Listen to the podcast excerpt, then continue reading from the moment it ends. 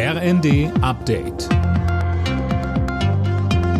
Stündlich neu. Auf den Punkt informiert. Ich bin Philipp Rösler. Guten Morgen.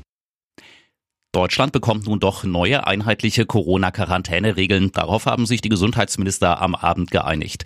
Mehr von Dirk Justis.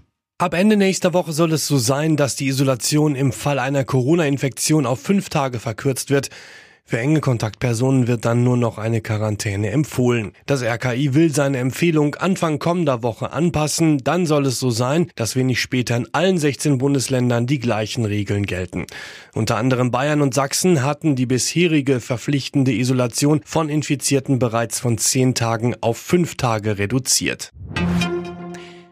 Die ukrainische Regierung begrüßt, dass auch der Bundestag die Lieferung schwerer Waffen unterstützt. Wegen des gemeinsamen Antrags der Ampelparteien und der Unionsfraktion sprach der ukrainische Präsidentenberater Podoljak von beeindruckender Einigkeit.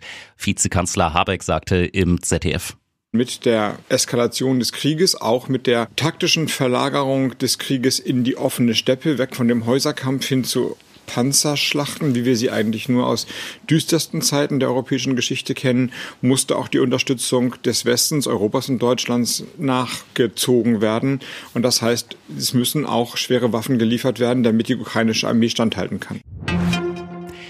Für Stromkunden fällt ab Juli die EEG-Umlage weg. Das hat der Bundestag beschlossen, damit Haushalte mit Blick auf die explodierenden Energiepreise entlastet werden.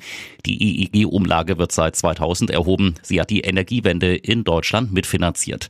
Die Bundesregierung geht davon aus, dass durch den Wegfall 6,6 Milliarden Euro fehlen werden. Die Ausfälle will die Regierung mit dem Energie- und Klimafonds decken. In der Fußball-Europa League können sich die Bundesligisten Hoffnungen auf den Finaleinzug machen. RB Leipzig gelang am Abend ein 1 zu 0 Heimsieg im Halbfinal-Hinspiel gegen die Glasgow Rangers.